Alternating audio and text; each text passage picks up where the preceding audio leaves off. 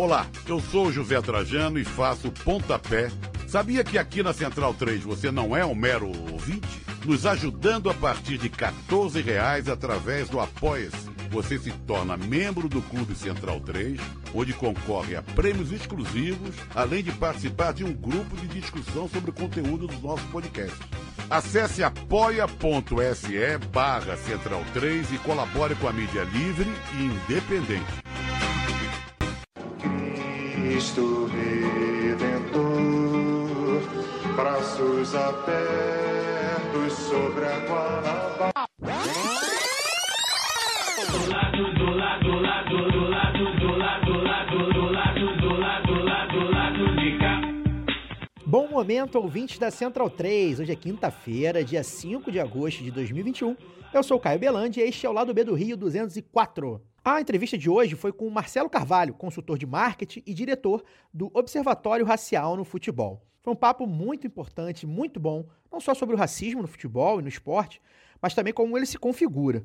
Falamos sobre as outras violências e discriminações, principalmente contra mulheres e pessoas LGBTQIA, dentro desse esporte que é o mais popular do país e do mundo. Falamos até sobre o apagamento da cultura negra no Rio Grande do Sul, vale ouvir. Mas antes da gente ouvir o Marcelo, aquele recado necessário. O Lado B do Rio é um veículo independente financiado unicamente pelos ouvintes.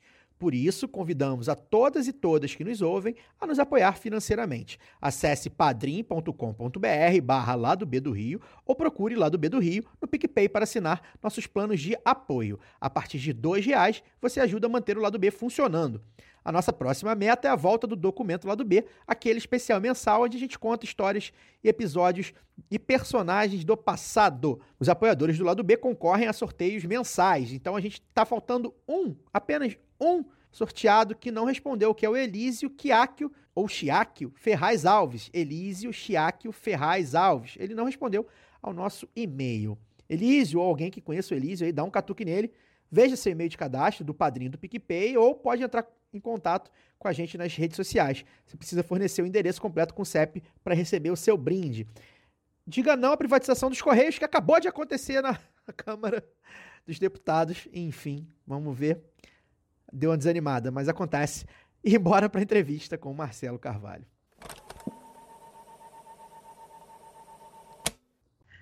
Marcelo, obrigado pela sua presença, né? Antes de mais nada, quero falar aqui no ar o que falei em off. Parabéns pelo trabalho no Observatório da Discriminação Racial no Futebol. Eu acompanho há muito tempo o site, os relatórios, os textos, enfim, as redes sociais. Desde o começo, mesmo, né? Ali em 2014, mais especificamente quando do caso do Aranha o goleiro do Santos, que foi vítima de um racismo, assim, aberto no estádio do Grêmio. É, para mim, né, pessoalmente, eu acho que é o caso de racismo no futebol que mais me impactou, porque era o momento onde eu já estava ali formando minha consciência racial e política. Tinha entrado na faculdade de jornalismo, é, acho que já até tinha conhecido Fagner, que, que, que me ajudou muito né, né, nessa formação, e eu nunca escondi de ninguém. E aí, aproveitando esse meu depoimento inicial, eu, eu entro para a primeira. A gente abrir essa, essa conversa. Depois desses seis, sete anos, na verdade, é, desse caso que foi muito discutido, gerou muita discussão na TV aberta, nas, nas TVs de esporte, foi muito impactante os depoimentos do Aranha e tudo mais. É, houve desdobramento na justiça também. É, o Grêmio foi eliminado, ou seja, foi um caso muito impactante. Eu quero saber como você é, e o observatório recebem é, esses sete anos de avanço. Há um combate nos casos de racismo, injúria racial no futebol brasileiro, aonde que você é, percebe aí avanços ou estagnações ou mesmo recuos? Bom, bom, vamos dizer assim, bom dia, boa tarde, boa noite, né, para a galera.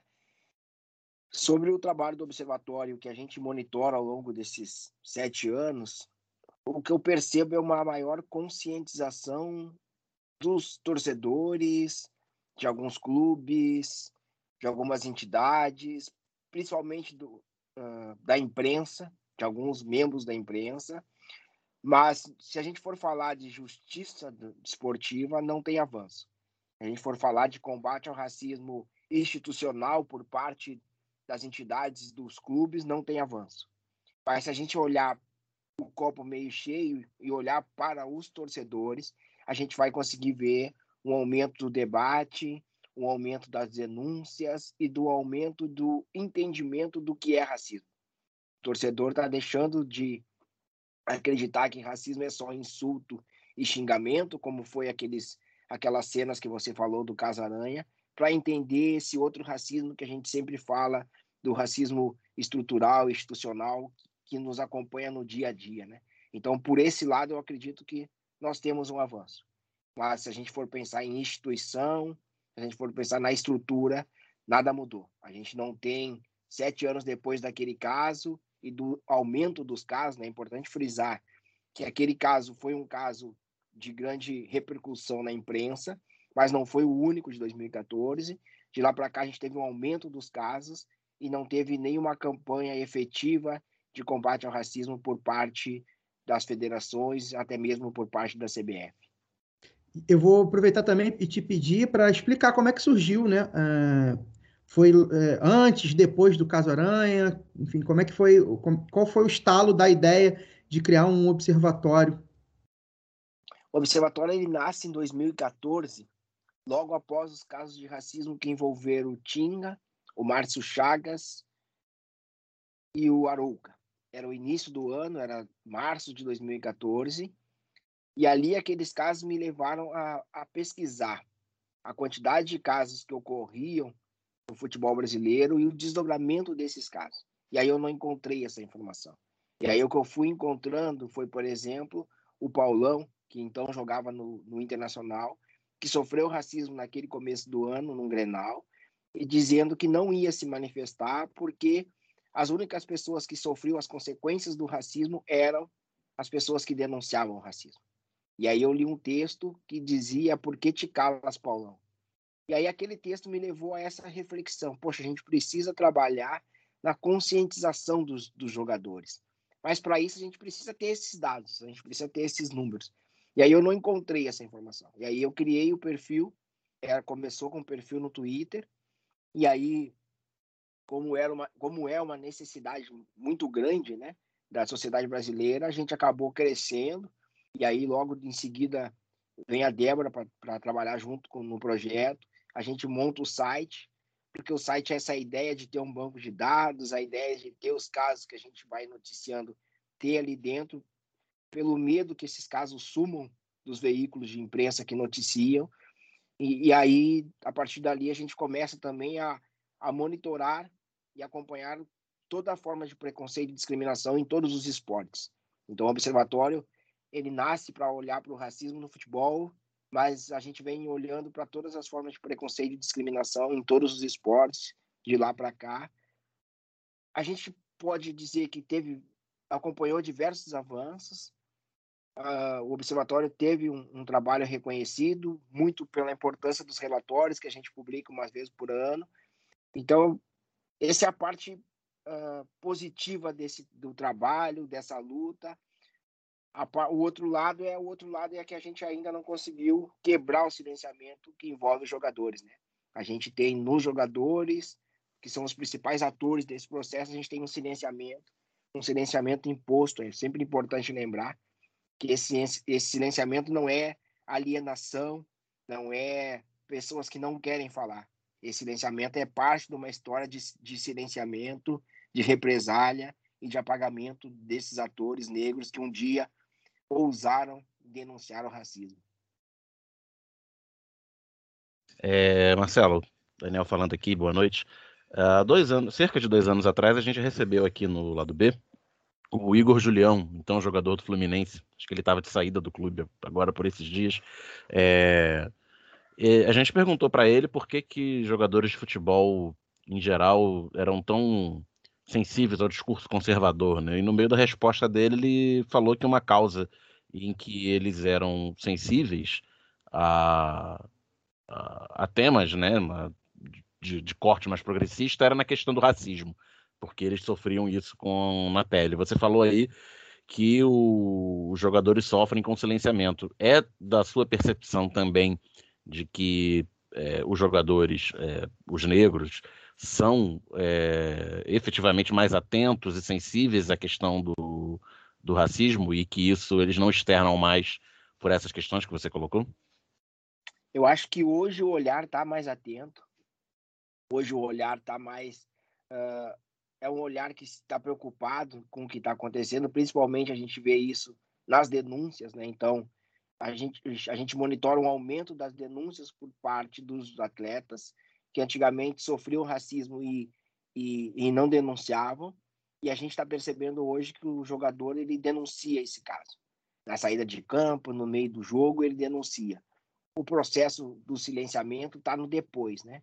Depois que tu vai para o vestiário, toma banho, e aí tu vai essa interação com os diretores dos, dos clubes, dos clubes, uh, com os assessores de imprensa, com o noticiário, aí leva para esse segundo momento, que é o momento de silenciamento. Então, é, é, é entendido da importância da denúncia, mas ainda não se entendeu que não basta uma denúncia, né? Eu acho que o exemplo mais mais didático para isso é quando o jogador sofre racismo, ele precisa denunciar o caso e ir até uma delegacia registrar um boletim de ocorrência. Depois disso, como a justiça brasileira entende, na maioria dos casos, que isso não é racismo e é injúria racial, o atleta precisa entrar com uma representação na justiça. E essa representação na justiça a gente não tem. Por quê? Porque ali, do momento do, do calor do jogo, onde a denúncia é feita, para esse segundo momento de ir à justiça, existe esse, essa pressão externa para que, cara, é, o fulano vai te pedir desculpa, o fulano já te pediu desculpa, foi tudo um grande mal-entendido, como se a gente pudesse resolver os casos de racismo ou entender que o racismo, ele, ele um caso acaba com um pedido de desculpa. É preciso que a gente sempre reforce, né, que racismo é crime e que não basta um pedido de desculpa para que o agressor esteja livre, leve e solto do, do crime que ele cometeu. Então, o, o que o Igor Julião fala é isso, assim, existe já uma, uma maior percepção do atleta para essa realidade, do racismo, das violências, a necessidade da união dos atletas por, por, por buscar direito dos atletas mesmo, até mesmo na pandemia, jogar ou não jogar, respeitar as, as 48 horas entre um jogo e outro. A questão é falta essa união em termos dessa da, termos da causa deles mesmo, que é o respeito às leis trabalhistas e, e, e, o entendimento deles de levar essa, essa, essa disputa política, podemos dizer assim, para além da denúncia. Né? Então, é, essa pressão ela é muito grande dentro do, do, vestiário.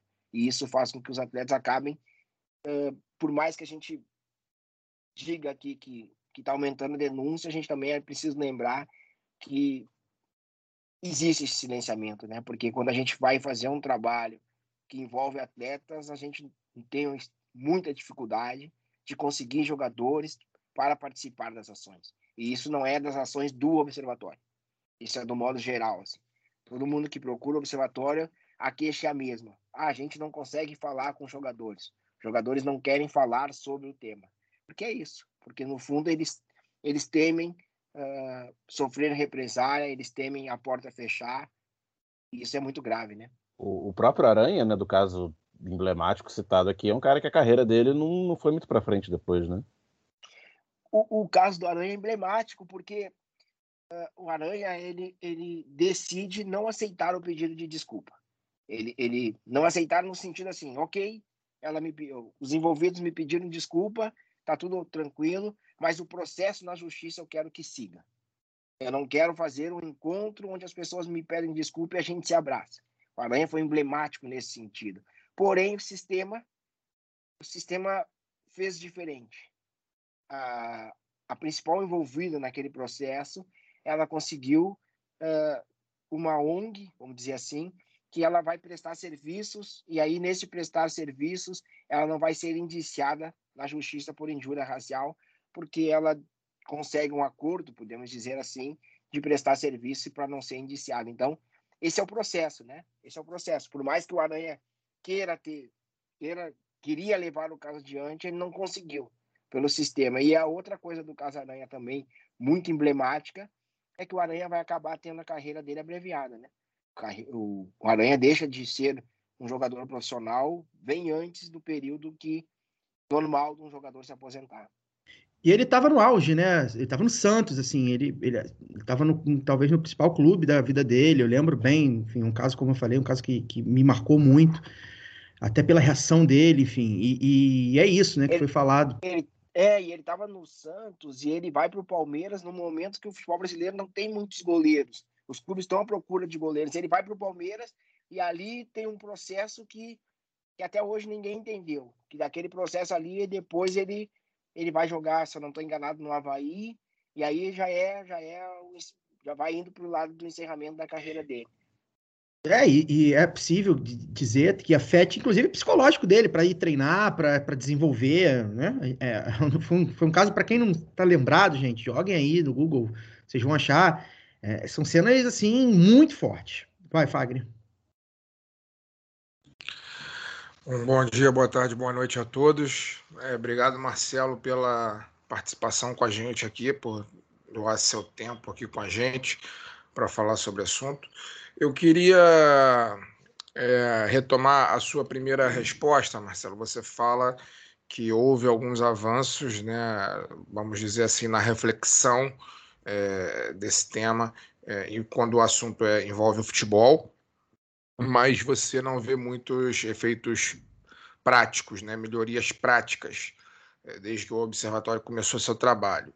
É, bom, a minha pergunta dentro disso é: é, a CBF, por acaso, já conversou com o observatório é, racial do futebol no sentido de ouvir propostas, ouvir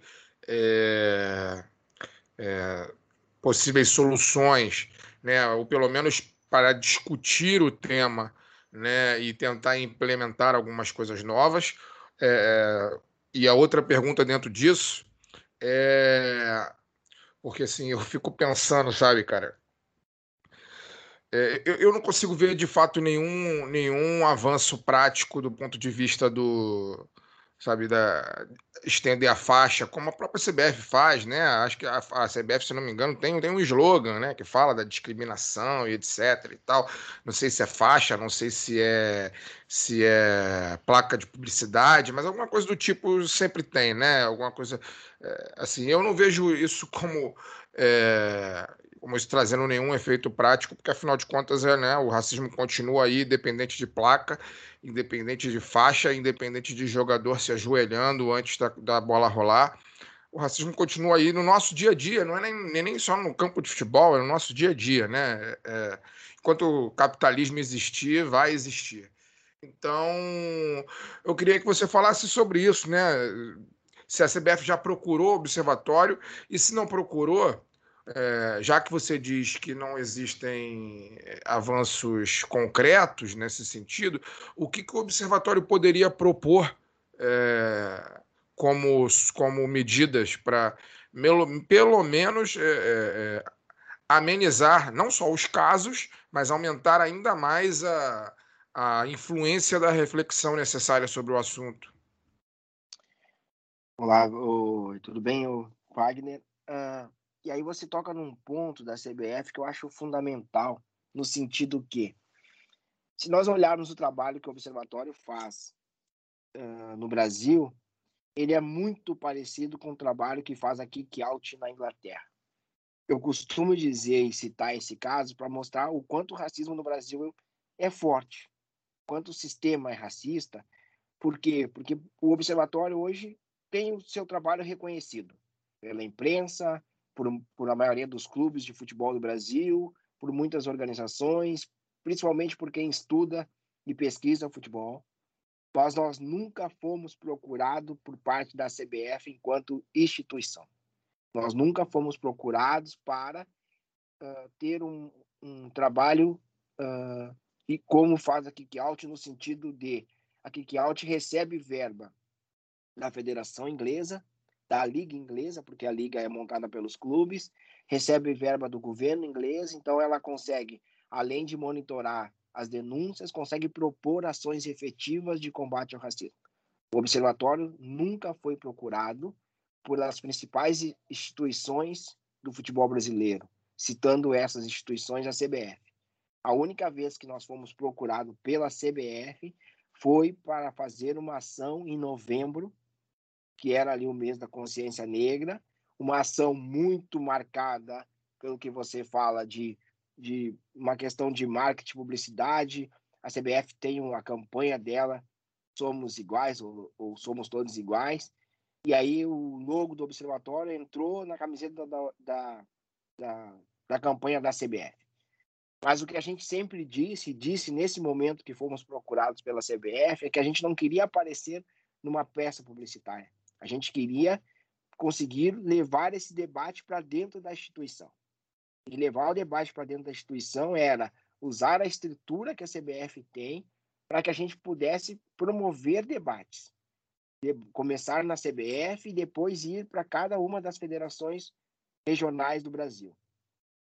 A promessa foi que isso iria acontecer e a gente não saiu do primeiro passo. E, e, e aí é o que você disse: a gente não vai nunca combater o racismo com placas, uh, com banners, com peças publicitárias. A gente precisa lembrar que o racismo dentro do capitalismo ele não vai não vai deixar de existir porque é, é fundamental que exista o racismo para para que a gente viva a sociedade brasileira do jeito que ela é hoje. Mas a gente pode ter alguns avanços, como a gente teve alguns avanços na luta contra o racismo. Mas essa, isso depende principalmente dessas entidades acreditarem que combate ao racismo se dá através de ações concretas. E isso a gente não vê. A gente não vê por parte das federações, por parte da CBF, uh, promover isso. Né? Como eu disse, assim, ó, acho que o principal avanço é esse debate com o torcedor, mas esse debate com o torcedor precisa ocupar esse espaço de CBF, precisa ocupar esse espaço de federações, para que a gente consiga discutir o racismo uh, com pensadores, com pesquisadores, com, com os atores do futebol brasileiro, que são os, os principais dirigentes do futebol, precisam ouvir essas entidades, precisam ouvir o que a gente está falando sobre racismo, porque senão vai continuar aquela mesma história que eu ouvi logo no começo do trabalho do observatório, de diversos dirigentes de clubes, que eles não precisavam tratar de racismo, que ali naquele clube o racismo não existia, porque a gente não iria encontrar casos de racismo naqueles clubes. E aí eu sempre digo, então para vocês o entendimento que racismo é o insulto, o xingamento.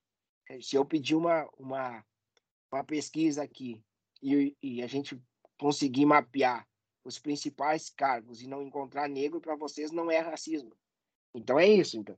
A gente não consegue avançar se o entendimento dessas figuras, dessas pessoas que estão no comando do futebol, o entendimento deles for que racismo é insulto, que racismo é xingamento, que não ter pessoas negras dentro da estrutura do comando não é isso é isso sim é racismo. Então, assim, respondendo a tua principal pergunta, assim, não nunca fomos procurados nesse sentido pela CBF e, e pelas principais instituições do que comandam o futebol brasileiro, né?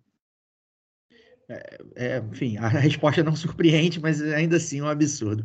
Queria você citou aí dos clubes, eu queria que você falasse um pouco. É, a gente vê aí, é, principalmente nas redes sociais, eu acho que fica muito ali no campo da comunicação social, da, da publicidade um pouco, do marketing, mas ainda assim alguns clubes é, tem tentado dialogar mais sobre isso, tem, tem tentado sair em defesa uh, uh, de, de, causas antirracistas, cada, alguns à sua maneira, outros, enfim, nem debatem sobre isso. Queria saber, é, primeiro, é, se os clubes é, é procuram você, vocês, você já deixou meio claro que, que não procuram, né?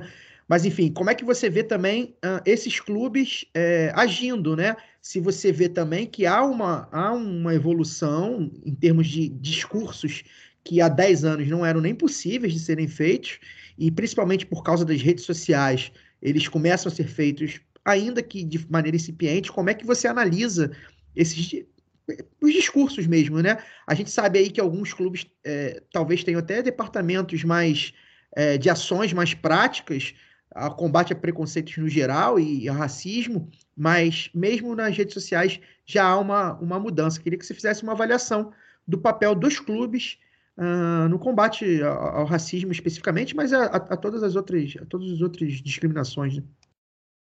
É, existe uma frase na internet, eu acho que é, que diz que quando a gente chegou aqui era só mato. Né? Eu acho que quando as, quando as pessoas começam a fazer essa reflexão de, de das manifestações dos clubes, eu costumo dizer que em 2014, quando o observatório nasce, a gente no primeiro ano vai monitorar ali em novembro, é uma data específica, uma ou duas manifestações dos clubes nas redes sociais. E ao longo do tempo a gente vem acompanhando um crescimento dessas manifestações. Eu acho que no último ano, em 2020, eu deixe, a gente deixou de fazer esse levantamento, mas eu acho que em 2020 praticamente todos os clubes da Série A se manifestaram, se eu não estou enganado, ou 17 dos 20 se manifestaram. Uh, eu acho que no primeiro momento a gente tem que, que prestar atenção nesse crescimento das manifestações. Porque eu, eu, eu acompanhei assim de perto, né, vamos dizer assim, as primeiras manifestações dos clubes, tanto na questão racial como também na questão LGBT. Eu me lembro que num ano a gente teve quatro clubes que se manifestaram no Dia do Orgulho LGBT. Duas dessas manifestações a gente acompanhou das oito da manhã às oito da noite o debate que teve dentro desses dois clubes para que, uma simples, uma simples publicação acontecesse nas redes sociais. É aí é, é o que eu digo de, de mexer uma, uma usina para acender uma lâmpada. Foi o dia inteiro um debate muito grande, porque os, os, os conselheiros não iam aceitar, porque os diretores não iam aceitar, e aí lá no final do dia a gente vai ver duas publicações. Bem simples assim. Mas isso eu cito porque para a galera entender do quanto dentro dos clubes de futebol, os conselhos e as diretorias ainda são de pessoas que não entendem esse debate que a gente está fazendo, de luta contra o racismo, contra o machismo, contra a LGBTfobia, porque para eles isso não é necessário. Então, a gente ter hoje praticamente todos os clubes se posicionando de alguma forma contra o racismo é um avanço. E aí na minha percepção, Marcelo Carvalho, num segundo momento, e eu acho que esse momento já chegou, aí sim a gente vai começar a cobrar o que esses clubes estão fazendo, o que esses clubes estão dizendo. Eu acho que no primeiro momento é a gente a gente lutou e, e, e instigou isso para que os clubes se manifestassem. Ok, os clubes começaram a se manifestar e hoje alguns vêm se manifestando sempre, tá? Mas agora então é hora de cobrar que, que esse texto e essas manifestações tragam algum resultado prático para a sociedade. E aí, em 2019, por exemplo, o Observatório lança uma campanha chamada Poderia Ser Eu, para falar do genocídio da população negra. E ali, a gente não lançou a ideia como a gente fazia antes, de, de montar uma ideia e lançar para um clube fazer, executar. Porque os louros daquilo sempre iam para os clubes para o clube que fizesse aquela, aquela ação. Então a gente pensou, não, vamos testar o tamanho do observatório e vamos fazer a ação por, por nossa conta. E aí a gente, nos bastidores, foi atrás de alguns clubes, atrás de alguns parceiros, a gente conseguiu a produção do vídeo e a gente conseguiu o apoio de 13 clubes.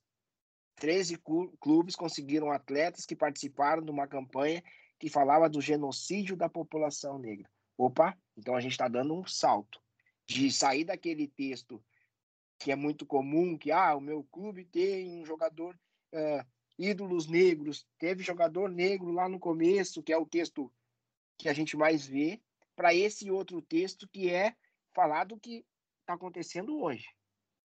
O que está acontecendo hoje é o genocídio da população negra. O que está acontecendo hoje é falar do racismo religioso, né? Então a gente conseguiu no primeiro momento essa, essa, esse debate. E de lá para cá, a gente está percebendo um aumento do número de núcleos de ações afirmativas ou diretorias de ações afirmativas, muito indo no exemplo do que o Bahia fez ali a partir de 2018, e a gente está vendo hoje surgir em diversos clubes esses núcleos, essas diretorias, e eu acho que aí está o avanço. Que aí a gente está deixando de ver uh, simples ações nas redes sociais para ir para pela questão mais prática. E a outra é um debate que a gente viu, a, a gente acompanhou nas redes sociais, que começou a ser o lançamento de camisetas em homenagem à, à, luta contra o racismo, em homenagem aos atletas negros de determinados clubes. Só que essa grana dessas camisetas, da venda das camisetas, iam para os clubes de futebol. Os clubes não repassavam essa grana para entidades que trabalhavam no combate ao racismo ou se fizesse uma camiseta da questão LGBT para essas entidades. E aí nós começamos a gritar, tipo, opa, tem erro aí. Tem erro aí. Se tu tá fazendo uma campanha de fato de luta, essa grana tem que ir para as entidades. E a gente está começando a ver agora 2020, 2021, essa mudança também acontecer. Dos clubes entenderem que falar de racismo é apoiar organizações que lutam contra o racismo. E a gente está começando a ver meio que timidamente isso acontecer, esse entendimento. Porque, como disse o Wagner, nós estamos falando de, de, de capital, nós estamos falando de dinheiro. Se tu está dizendo que tu apoia a luta contra o racismo, tu tem que botar grana nas instituições, nas instituições que lutam contra o racismo. Não precisa ser no observatório, pode ser em qualquer outra, qualquer outra entidade que lute, lute contra o racismo, mas tem que ir, porque senão tu tá, tá lucrando em cima de uma causa.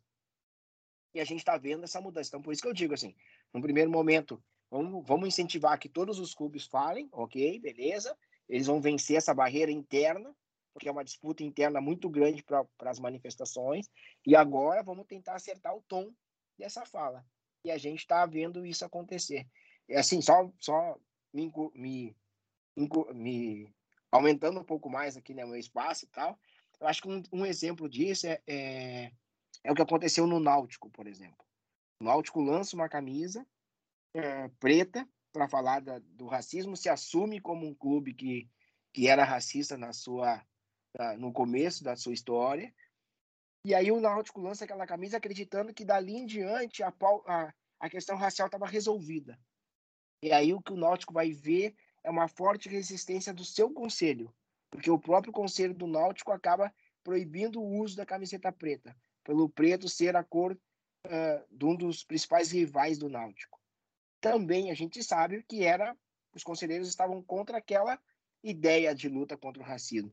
E aí se dá esse embate interno dentro do, dentro do conselho, dentro da estrutura do Náutico. Ou seja, uma simples ação gerou esse debate. É isso que eu acho. Por mais que algumas ações pareçam simples, elas vão gerar esse debate. E esse debate, sim, esse debate é o que a gente quer que aconteça. Ótimo. Eu vou de novo na sequência, Caio. Então sou eu de novo. Pô, já podia ter ido, né? Ah, então eu vou. Não, tô, tô perguntando, não quero furar fila, né? Não, mas fode a minha edição só, né? Pode ver o trabalho de edição, mas vai, vai. Ah, porra. Deixa isso entrar, pô. Qual o problema? Então, tá, é... então tá bom. Isso tá entrando, hein, ouvinte? Vai. é... Marcelo, uma outra pergunta que eu queria fazer a você, cara. É... Como que o Observatório é, Racial do Futebol encara a relação é, clube, imprensa e torcida organizada. O Observatório tem alguma ação? Já dialogou com torcidas organizadas em algum momento? Por que eu estou fazendo essa pergunta? Porque é, óbvio que não é em todos os clubes, mas é, pelo menos nos clubes de massa e na maioria deles, acredito eu que a, a ampla maioria dos torcedores organizados são negros.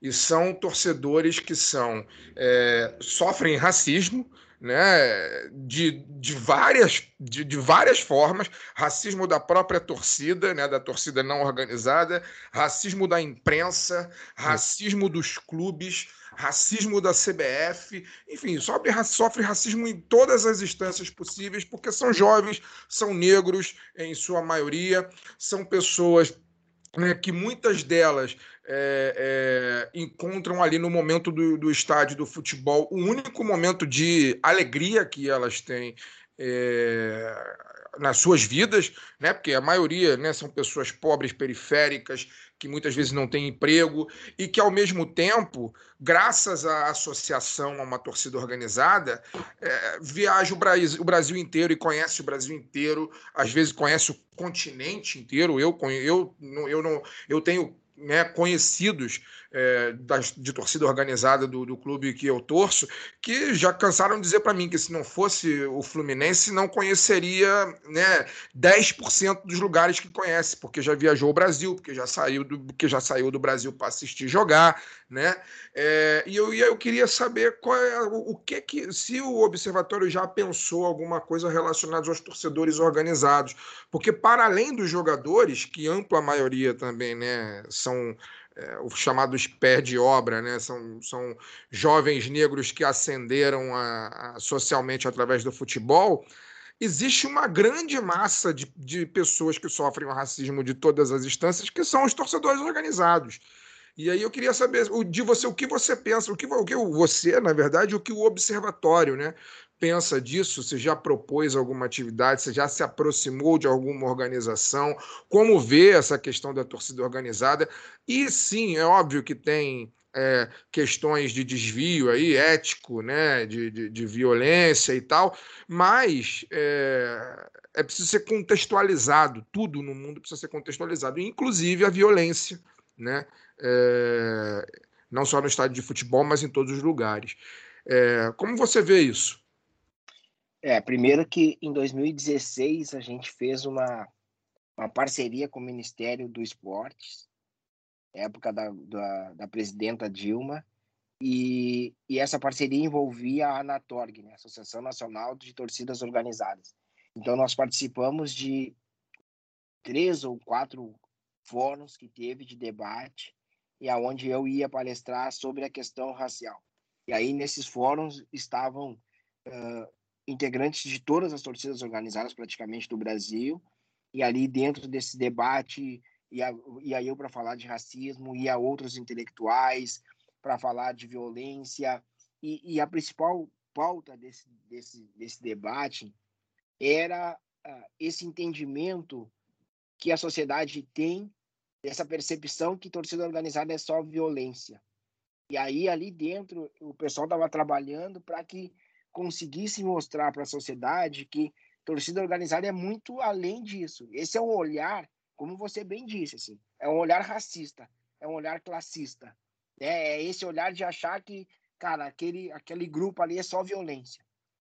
Porque o pessoal não consegue entender que é uma torcida organizada e, e muitas vezes como essas torcidas organizadas são utilizadas pelos clubes de futebol na questão de financiar a torcida organizada, de financiar as questões políticas, porque quando precisa de voto, aí vai lá na torcida organizada para buscar votos para se eleger, na questão de, de usar a torcida organizada para pressionar os jogadores para determinadas situações, então vai lá a torcida organizada fazer a pressão corpo a corpo nos jogadores, e aí o diretor abre a porta do, do CT e depois diz que não sabe como é que os torcedores entraram, então esse processo a gente teve ali dentro desse processo, em 2016, que era um processo de diálogo, de, de entender o que estava acontecendo ali com as torcidas organizadas e principalmente de tentar fazer essa parceria com as torcidas, torcidas organizadas para que a gente também falasse sobre a questão de discriminação.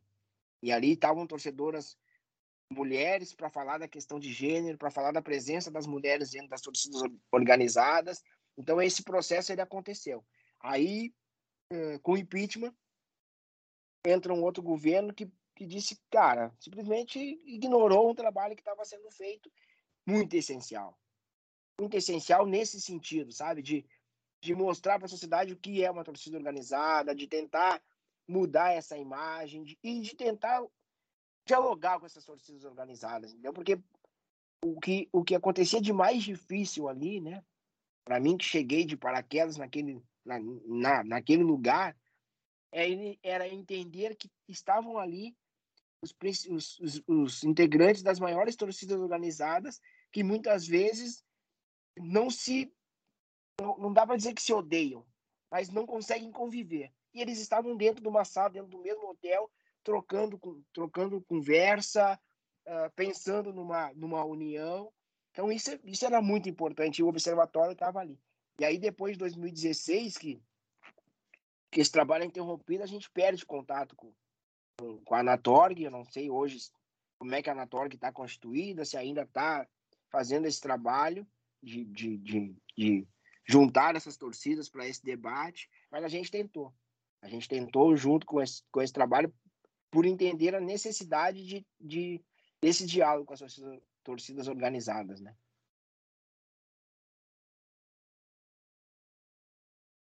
Marcelo, é, você tinha falado da, dos clubes na, na, sua resposta, penúltima resposta, né? Dos clubes estarem indo além da, do, do mero post né, da, na internet, tomando algumas ações mais estruturadas. E como é que o Observatório vê a questão racial na estrutura de poder dos clubes, desde as comissões técnicas até as, uh, os cargos de direção mesmo, né? Uh, os clubes brasileiros, em sua ampla maioria, têm uma, uma tradição aristocrática na sua fundação e a maioria não conseguiu romper isso uh, até hoje, né? Nós continuamos com pequenas elites controlando os clubes em detrimento da, das massas torcedoras. Esse, esse era o segundo passo que a gente queria depois de conseguir falar, né, de denúncia, de racismo, de e da sociedade entender que o racismo estava presente, está presente no futebol. Bom, agora o segundo passo é mostrar essa ausência de negros nos cargos de comando, a ausência de negros como treinadores, a ausência de negros como presidentes, até mesmo goleiros negros, né? E a gente conseguiu avançar um pouco nesse debate. A gente vai ali provocando, a gente vai, vai compartilhando que a gente vai, vai encontrando de, de texto, de pesquisa, mas é um passo que a gente precisa avançar muito, muito mesmo, assim, porque uh, a gente não vai ter mudança dessa questão racial enquanto os diretores, enquanto os presidentes dos clubes e das federações uh, forem brancos homens brancos que não conseguem nem entender o que a gente está falando.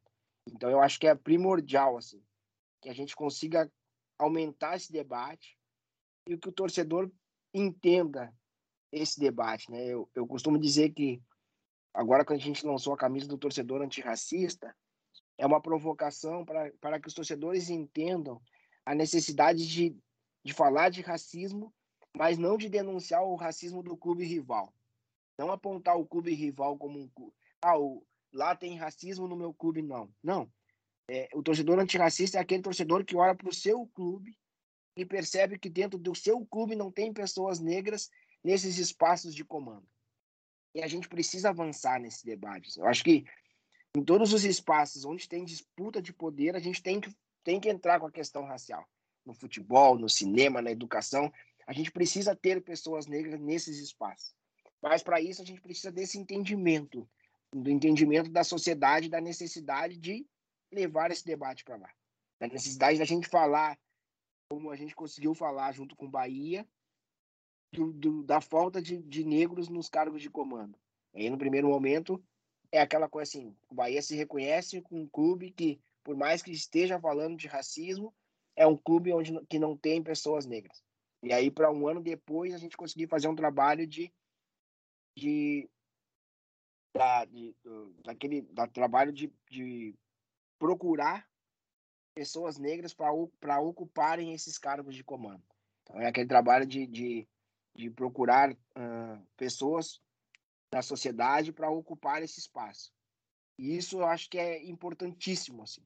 Começou no Bahia, então, quem sabe um dia a gente consiga levar esse debate para os outros espaços, né? para os outros clubes de futebol, consiga levar esse espaço para a CBF e para as federações.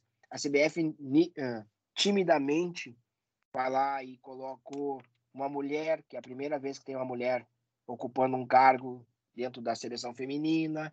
A gente tem hoje o, o um ex-atleta negro dentro da comissão do Tite. Mas isso é aquela coisa assim, eu vou botar um para a galera parar de falar. O que a gente quer é um trabalho para que mais e mais pessoas negras ocupem esses espaços. E isso dentro do futebol brasileiro é muito difícil, mas é muito difícil porque a gente precisa lembrar que os principais clubes de futebol do Brasil têm famílias que estão se revezando no poder desde sempre, né?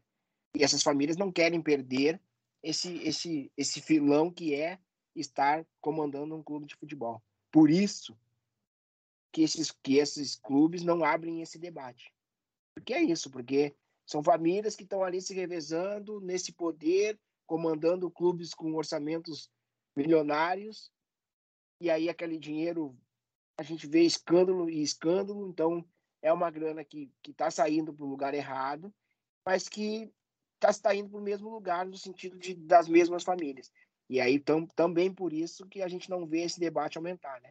Porque é aquela coisa de não ceder espaço para quem não é daquele grupinho. É, vou aproveitar novamente um gancho na sua fala. Já estava já com a pergunta preparada, mas você me deu o gancho.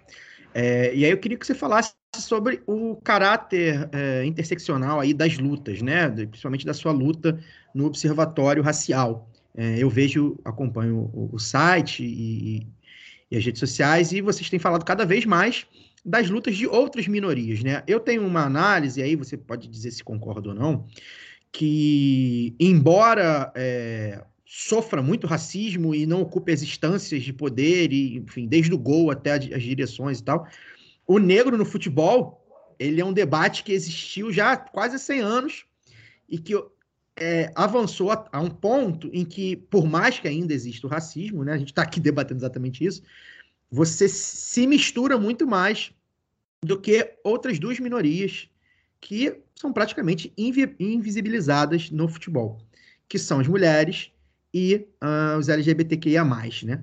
E é um debate também que está crescendo muito, né? Uh, vindo, inclusive, também aí das redes sociais, né? A gente já vê hoje campanhas muito tímidas, é verdade, mas enfim, a gente já vê muito mais, muito mais facilmente a questão, por exemplo, do grito do bicha, dos, dos cânticos homossexuais para certos, certos torcedores, né? certos clubes né? que, são, que são taxados assim.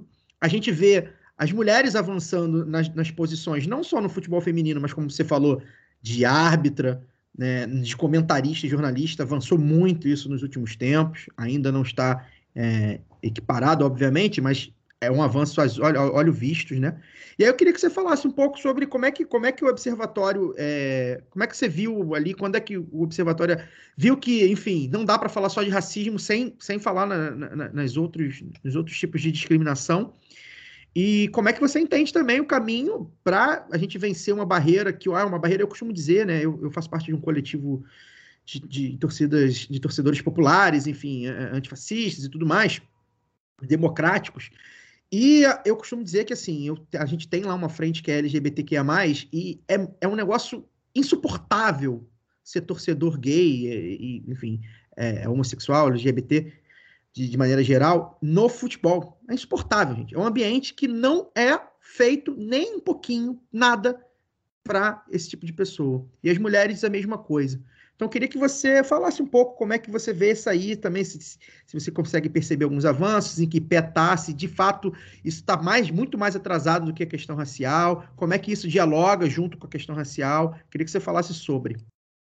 É, a entrada do observatório para esse olhar para outras formas de preconceito e discriminação se dá por, de duas maneiras, né? Primeiro que a gente, quando a gente lança o primeiro relatório, a gente está em conversa com a Fair, Fair Networking, que é uma organização da, da Europa que tem trabalhos com a, com a UEFA e trabalhos com a FIFA de combate à discriminação no continente europeu e depois quando ela firma uma parceria com a FIFA esse trabalho se dá das eliminatórias da Copa do Mundo e na Copa do Mundo da Rússia então ela ela firma essa parceria com a FIFA e o principal questionamento deles para nós quando a gente lança o relatório é vocês falaram de racismo no futebol brasileiro, mas cadê as outras violências? Onde está a questão da xenofobia, do machismo, da LGBTfobia? E aí a nossa resposta foi: uh, o futebol brasileiro não fala sobre isso. A imprensa brasileira não fala sobre isso. Mas tudo bem, nós vamos, nós vamos aumentar o nosso olhar, jogar uma lupa maior para começar a acompanhar esses outros casos. E aí a gente começa a, a acompanhar outras formas de preconceito e discriminação e também pela pressão dos torcedores, digamos assim, né? Eu sou de Porto Alegre e aqui tem uma rivalidade muito forte na, na dupla Grenal e essa rivalidade se dá também nesse campo, aonde os torcedores do Inter acusam os torcedores do Grêmio de racismo nos cânticos e os torcedores do Grêmio acusam os torcedores do Inter dos cânticos homofóbicos. E aí a pressão se dá dessa forma. Ah, mas vocês não falam de homofobia. Por que, que vocês não falam? Porque vocês são colorados? Aonde está o problema? E aí, não, a gente não fala de novo, a gente não fala porque a gente não vê esse tema na pauta. Mas tudo bem, vamos ficar mais atentos. E aí a gente começa a ficar mais atento, a gente começa a nitidamente ver algumas ações, algumas matérias, algumas denúncias, e aí a gente começa a divulgar isso. E esse trabalho vai ter reflexo, que é em 2019, se eu não estou enganado, a gente teve o primeiro caso de, de homofobia punido na justiça desportiva no Brasil. Vejamos, 2019. O primeiro caso julgado é 2017, se eu não estou enganado. Então, por que isso? Porque até então a, a própria imprensa que poderia jogar luz sobre os casos também achava que isso era parte do folclore do futebol brasileiro.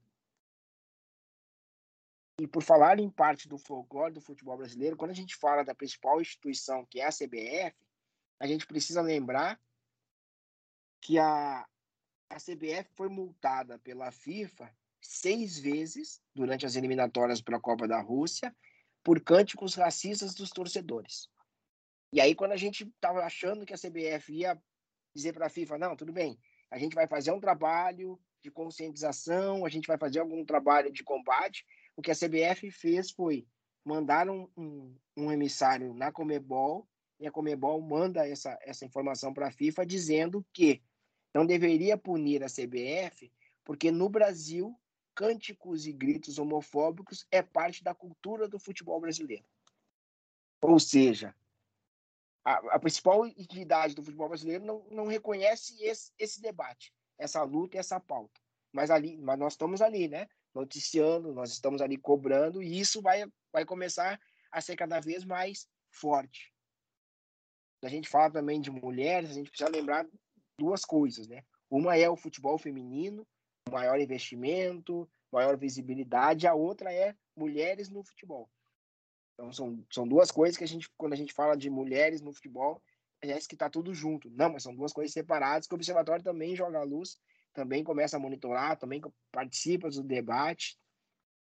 A gente teve uma, uma, uma provocação em 2018 que era trocar o nome do observatório, em vez de ser Observatório da Discriminação Racial no Futebol, passar a ser Observatório da Discriminação no Esporte.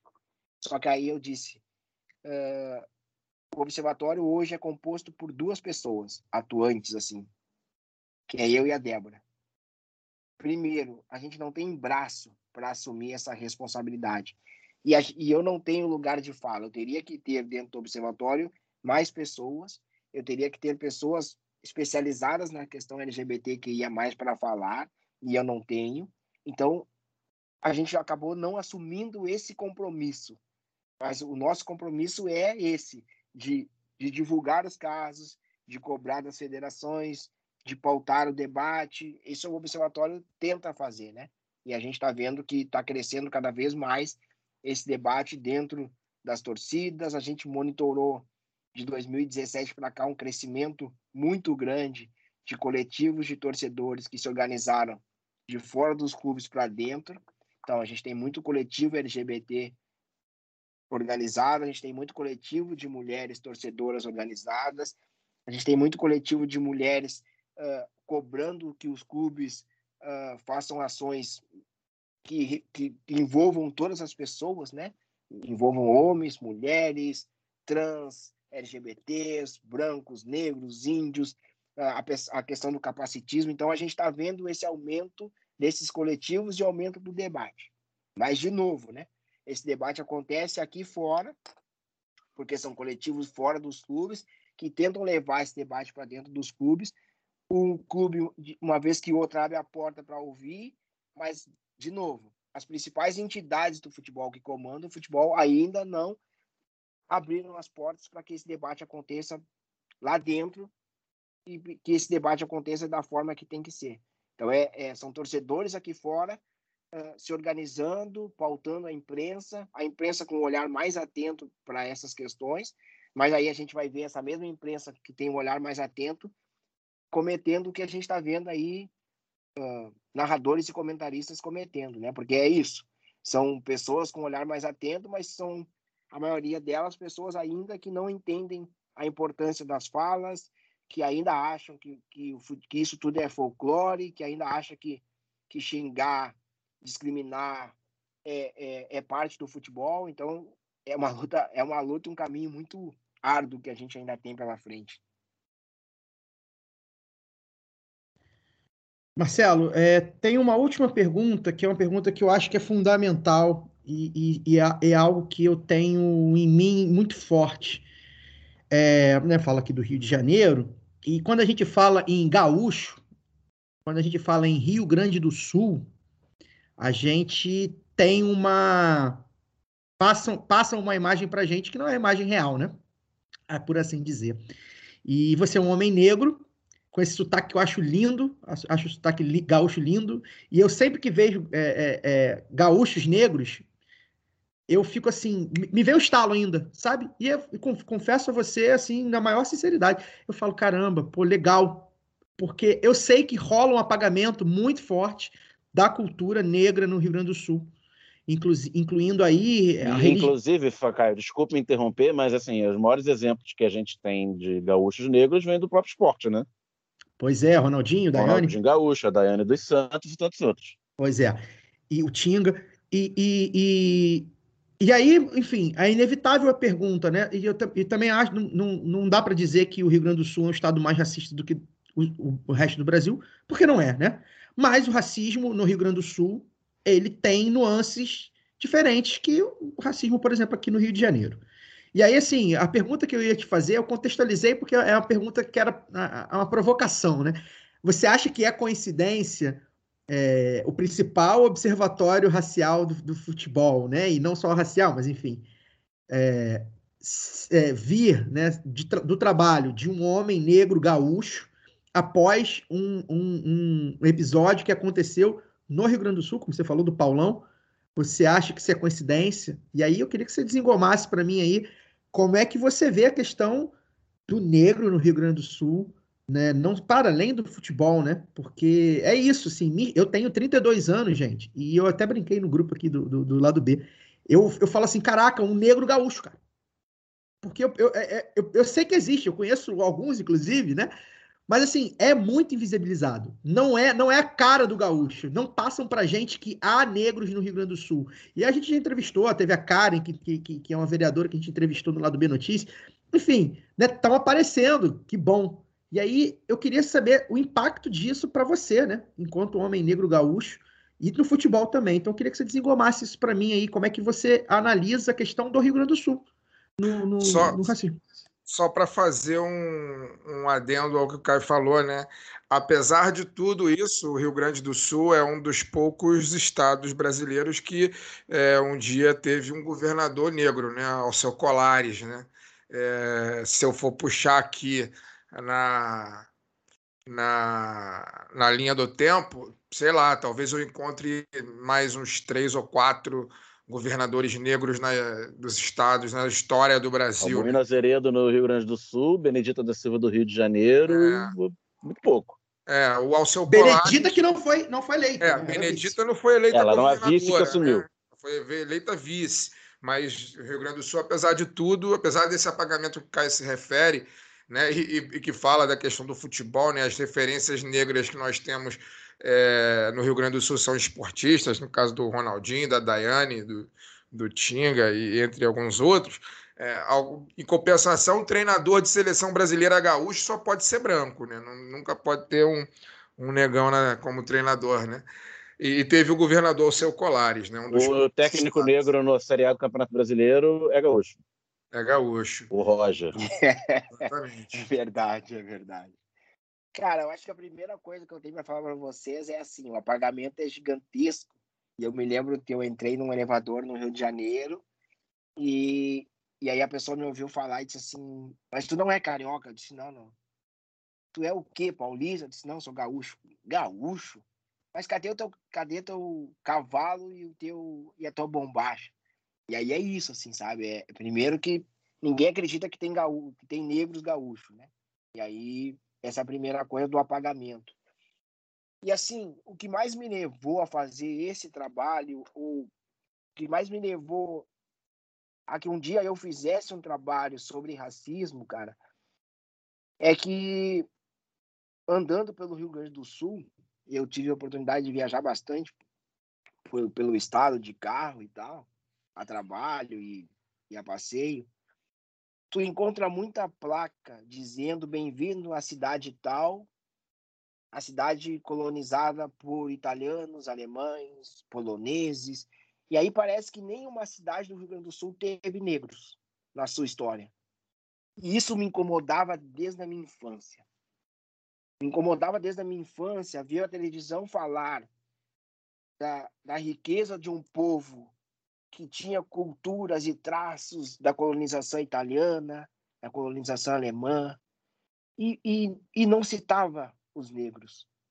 Quando citava os negros, era lá em novembro, naquele aquele momento que 20 de novembro aí a imprensa vai falar sobre sobre racismo e aí cita o povo negro escravo e aí teve uma homenagem uma vez aqui ao Rio Grande do Sul, aos negros gaúchos e era um pelourinho, assim, sabe? Aquela coisa surreal, assim, os caras não entenderam nada do que eles estão falando. E aí eu sempre cresci com essa com essa vontade de um dia ter a oportunidade de fazer um trabalho que falasse da, da valorização dos negros. 1999, eu lanço um site chamado Nossa Negritude. E naquele site tinha a história de diversos negros que eu ia encontrando, que eu ia lá contando que essas pessoas eram negros. Irmãos Rebouças, Luiz Gama, sabe? E muitas pessoas negras que, que, que, o, que a sociedade, na hora de contar a história delas, embranquece essas pessoas. E aí esse site era essa vontade. Só que falar dessas pessoas, falar de racismo geral, não tinha como, assim, eu não tinha estrutura para fazer aquilo. Eu também era bem mais novo, e aí o trabalho acaba morrendo. Passou praticamente quase 15 anos, e aí eu formado uh, na faculdade, começo a fazer um, um, uma transição da minha área de profissional, que era telecomunicações, para trabalhar em outra área. E aí eu encontro num curso de futebol o Roger Machado. E aí nesse curso de gestão de futebol a gente conversa muito dentro das aulas. E a principal questão que o Roger levantava ali, toda vez que um dirigente dizia: "Não, porque o meu clube ele ele forma jogadores", o Roger dizia: "Não. Ninguém forma jogador. Vocês pegam jogadores prontos. Vocês o máximo que vocês fazem é é, é, dar treinamento para melhorar, mas ah, o jogador já chega aqui mais pronto. E ele levantava essas questões, levantava a questão da, de, de, de, da sociedade, levantava todas as questões sociais. E eu disse, poxa, cara, que legal a gente estar tá fazendo esse debate dentro do futebol. Isso era 2012. E aí, depois, 2014, eu estou trabalhando com ele, com o Roger, fazendo uma assessoria para uma outra empresa e casualmente ele está envolvido. E aí acontece esses casos de racismo. E aí eu estava dentro de uma turma de, de pós-graduação, que a gente estava, pós-graduação em administração, a gente estava falando da necessidade de humanizar essa, essa questão de, de empresa e, e funcionários. Né? E entrava a questão racial, e entrou a questão de ah, porque o meu avô é italiano, chegou no Brasil pobre, conseguiu construir tudo que a gente tem. Por que, que vocês negros não construíram? Porque vocês não quiseram. E aí aquele debate ficou quente dentro da sala de aula e aconteceu os casos de racismo e aí a pergunta foi, é, mas nem tem racismo. E aí eu disse, tá, vou te trazer aqui. E aí trouxe esses casos do futebol e aí aqueles casos que eu trouxe do futebol, eu disse, cara, preciso botar esses casos no papel. E aí eu começo a montar esse perfil do Twitter, começo a pensar no site, aí vem a Débora para trabalhar junto e a gente consegue montar o site, porque essa essa era a minha necessidade desde a infância. É aquela coisa de, cara, eu preciso um dia falar de racismo, eu preciso um dia contar a história de pessoas negras, eu preciso um dia trabalhar com algo que eu consiga mostrar para as crianças, principalmente para as crianças, que a gente tem exemplos positivos, que a gente é um povo extremamente inteligente, que a gente não é descendente de escravo, a gente é um povo que foi escravizado. Eu preciso dizer para essas crianças que na África ou em África, a gente, a gente tinha muita questão intelectual muito à frente da, do, da própria cultura europeia, mas que isso tudo não era mostrado. Isso tudo não era nos dado a oportunidade de conhecer. E aí eu percebo, pelo espaço que esses casos de racismo ganham na mídia, eu percebo, cara, o futebol tem uma possibilidade que a gente precisa usar, que é esse espaço que o futebol dá. Porque se a gente vai parar para pensar, a televisão brasileira, por exemplo, a gente tem notícias, e ali notícias é tudo, é violência, é política, é saúde, mas nós temos entre a notícia e qualquer outra coisa, a gente tem um espaço dedicado ao esporte, que não é esporte, porque 90, 99% do tempo é futebol.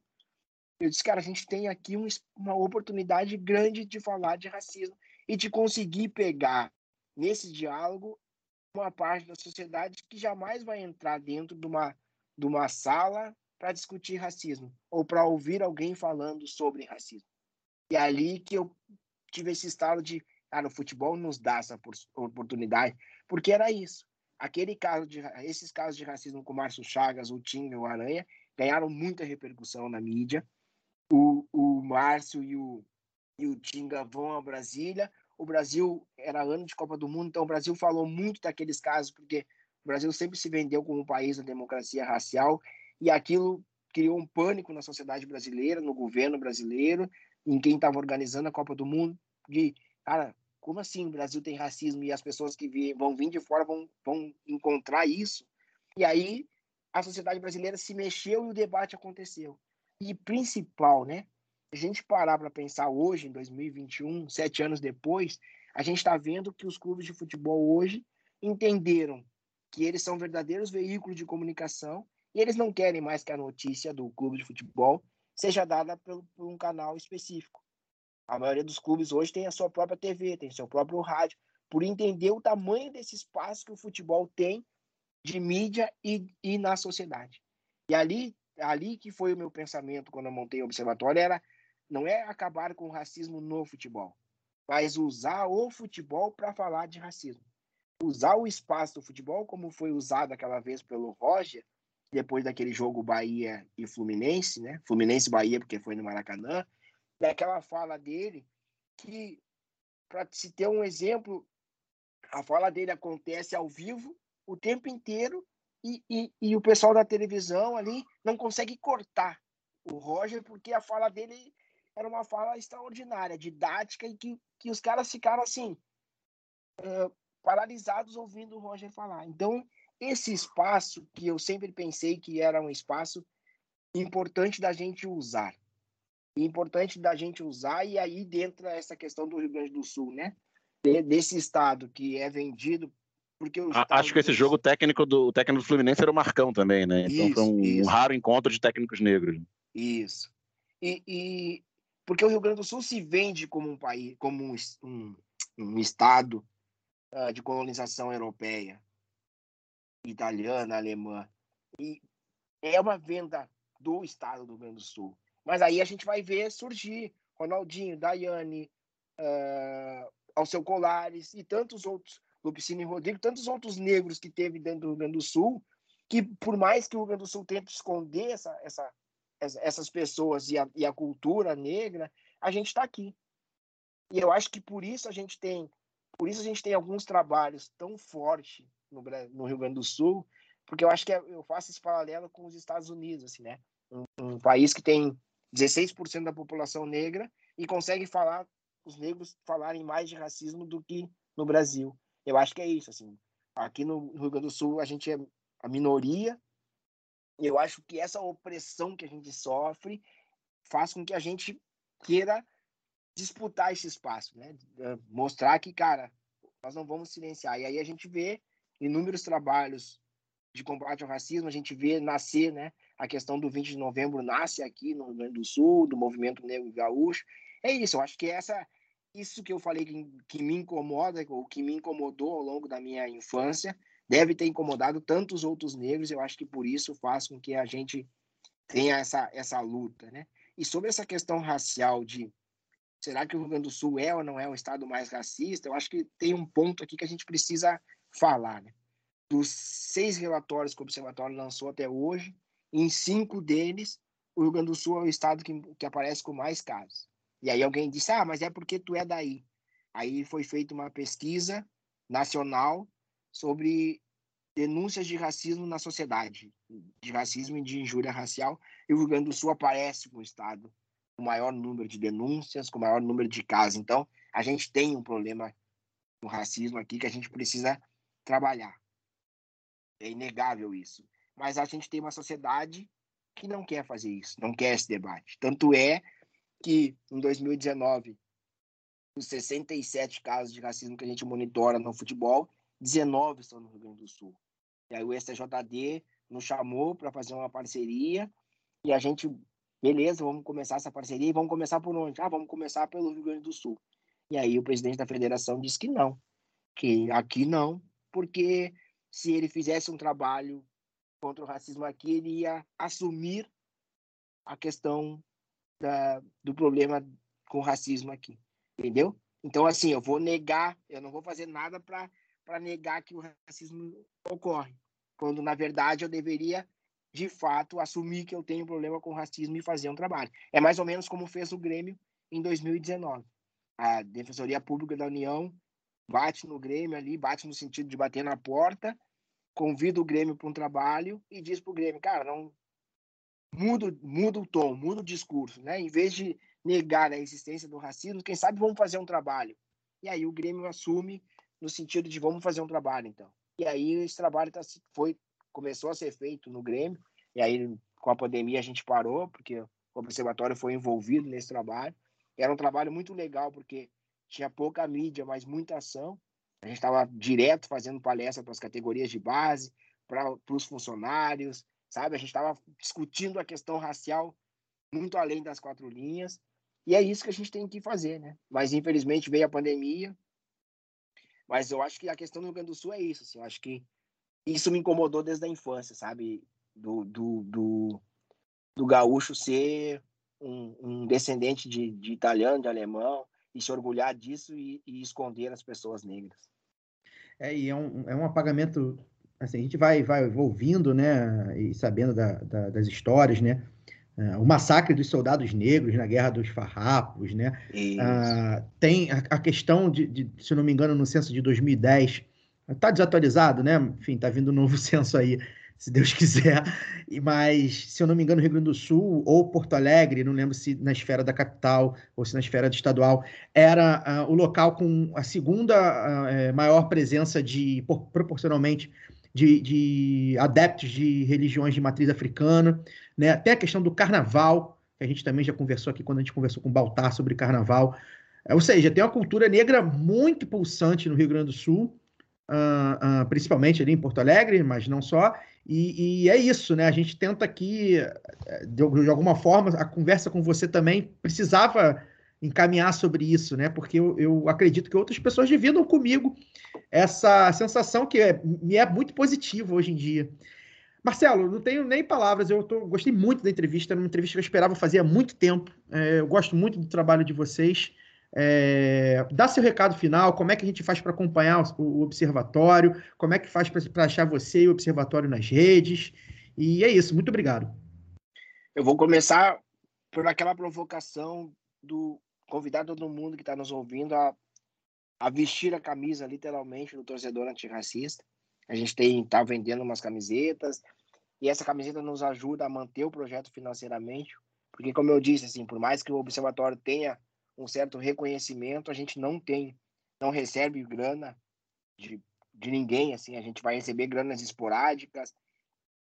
Quando eu falei da CBF, uh, é importante frisar que a gente já fez uma parceria com a SJD, um trabalho que já ocorreu, então uh, também tem algumas coisas ocorrendo, mas é isso, assim, é, são ações esporádicas que acontecem, que entra uma verba, mas para manter um projeto desses e para que a gente consiga avançar no debate e, e, e, no monitoramento, é preciso ter mais investimento. Então, convido todo mundo a vestir a camisa do observatório, a ser um torcedor antirracista de fato, né? deixar a rivalidade e olhar para dentro do seu clube, cobrar que ações contra o racismo sejam feitas no seu clube, cobrar que não tem negros nas posições de comando, de poder, de decisão do seu clube, em vez de olhar para o clube do lado. E convido todo mundo a, a acessar o site do Observatório, observatóriorracialfutebol.com.br, nos seguir nas redes sociais, nós estamos no Twitter, OB Racial Futebol, nós estamos no Instagram, no Facebook, Observatório Racial Futebol, nos sigam, uh, conversem, né? Sugestões, críticas são sempre bem-vindas. Nós estamos à disposição para conversar. Tá, tem surgido diversa, muita procura de empresas, entidades para que a gente faça falas e, e, palestras sobre racismo. Então é fundamental essa essa ação do observatório que vem ocorrendo. E é isso, assim, o convite fica aqui para todo mundo conhecer um pouco mais do observatório, nos seguir nas redes sociais, e, e ser de fato esse torcedor antirracista para que a gente consiga não acabar com o racismo no futebol, mas consiga falar de racismo através do futebol e consiga com que quebrar esse silenciamento que, que tem com jogadores de futebol, que eles falem, que eles denunciem cada vez mais, porque, querendo ou não, eles são um, ídolos das nossas crianças, né? E, a, e, esses, e esses posicionamentos, essas falas dos jogadores de futebol influenciam muito no que as crianças pensam. Então é fundamental essa atitude dos jogadores em denunciar o racismo, para que as crianças também entendam que elas, quando sofrerem racismo, elas precisam denunciar, elas precisam cobrar responsabilidade dos adultos e daqueles que cometem esse crime. E lembrar sempre, né, que racismo é crime, então um pedido de desculpa nunca é o fim de um caso de racismo, não adianta pedir desculpa, eu acho que a gente tem que cobrar na justiça e lembrar, né, que nós negros, nós queremos é oportunidades, nós queremos justiça, nós não queremos vingança, não tem ódio. Porque se a gente quisesse vingança, a gente já tinha pensado em tocar fogo nesse país. O que nós queremos é respeito, queremos oportunidades e queremos justiça. Então fica aqui o meu abraço para vocês, né, que, que, me ouviram, me, me convidaram para participar e para todo mundo que nos ouviu. Muito obrigado, Marcelo. Fagner Torres, seu boa noite. Vamos lá, boa noite, bom dia, boa tarde. Valeu, Marcelo, pelo, pelo papo, pela conversa.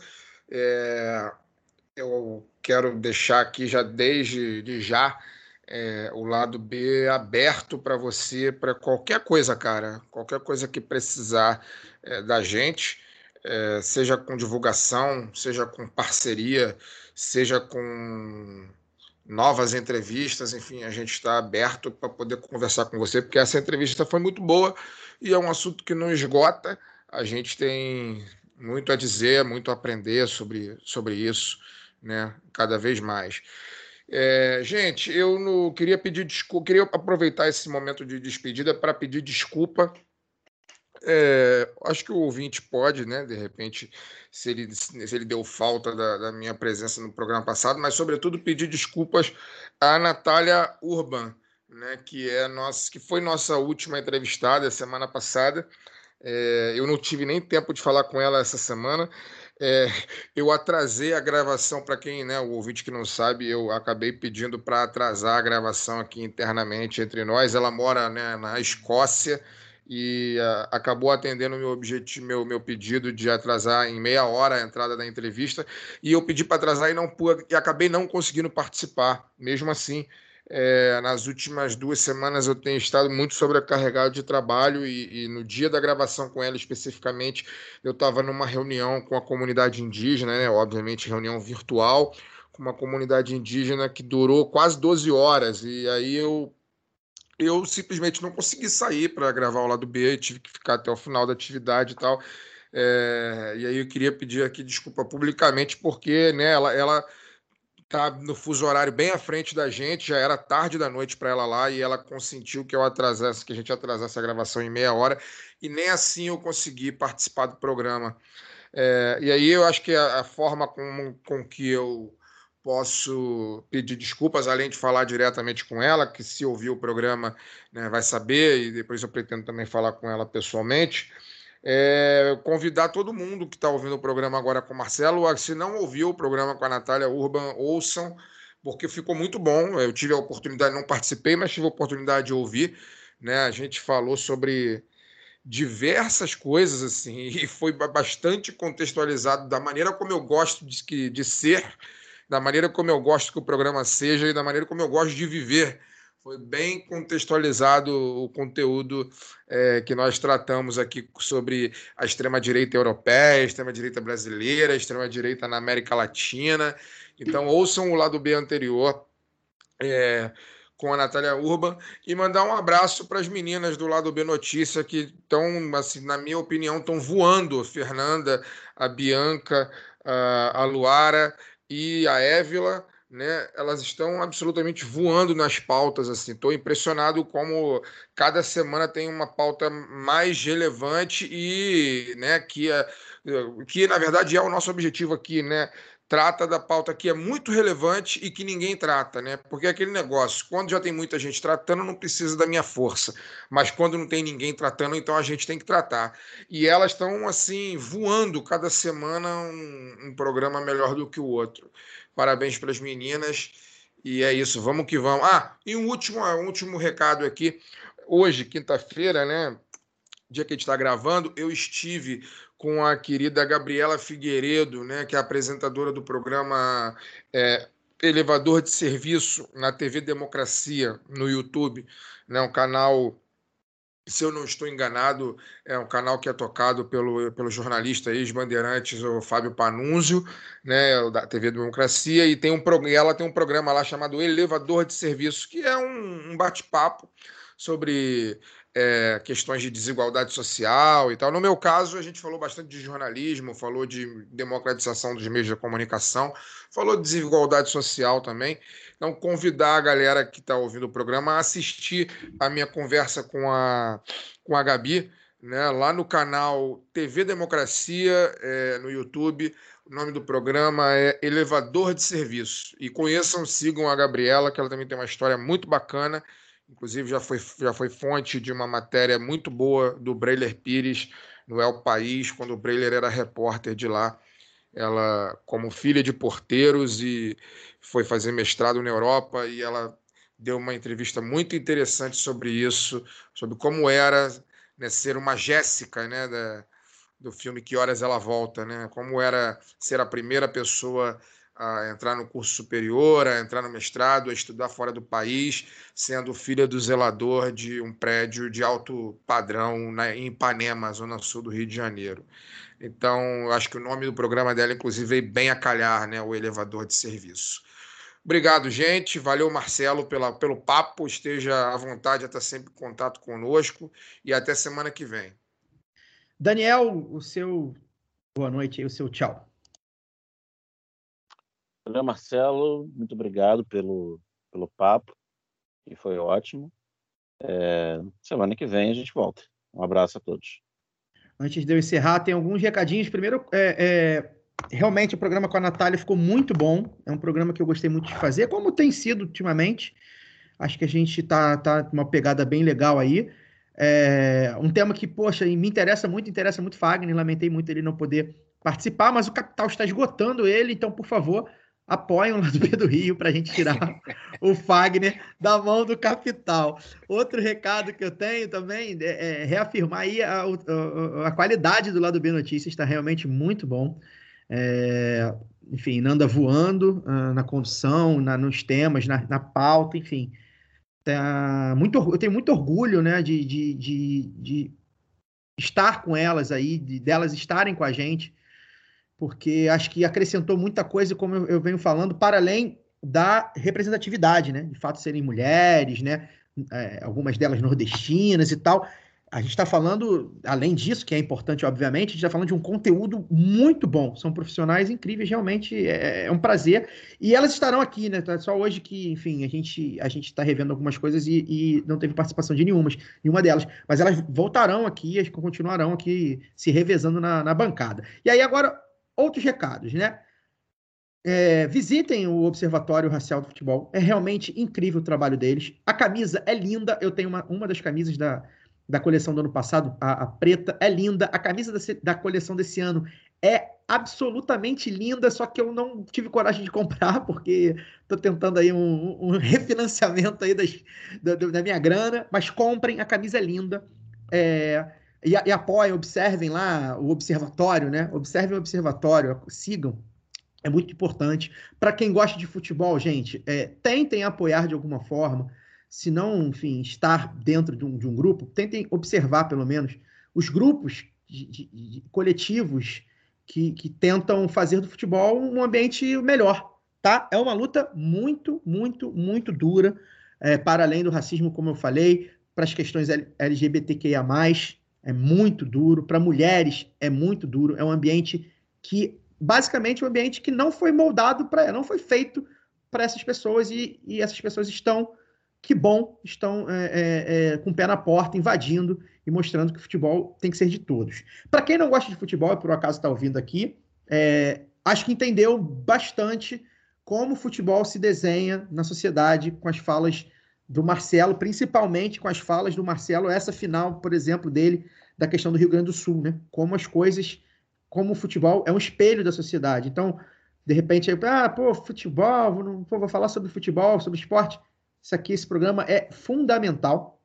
É, e aí, por fim, os últimos dois recados. A nossa ouvinte Pamela Freire, ela tá mandando um feliz aniversário. Eu acho que tá meio atrasado, porque eu, pelo, pelo que eu vi, era no domingo passado tá mandando um feliz aniversário aqui pro maridão, Danilo Melo. E o Danilo Melo é um, é um ouvinte muito antigo e ele, é, e ele é muito fiel, muito fiel. Ele tá sempre compartilhando nossas coisas nas redes sociais, tá sempre conversando com a gente nas redes sociais. E ele fez aniversário, acho que isso é mesmo, 1 de agosto. É, então, um abraço pro Danilo, feliz aniversário para você.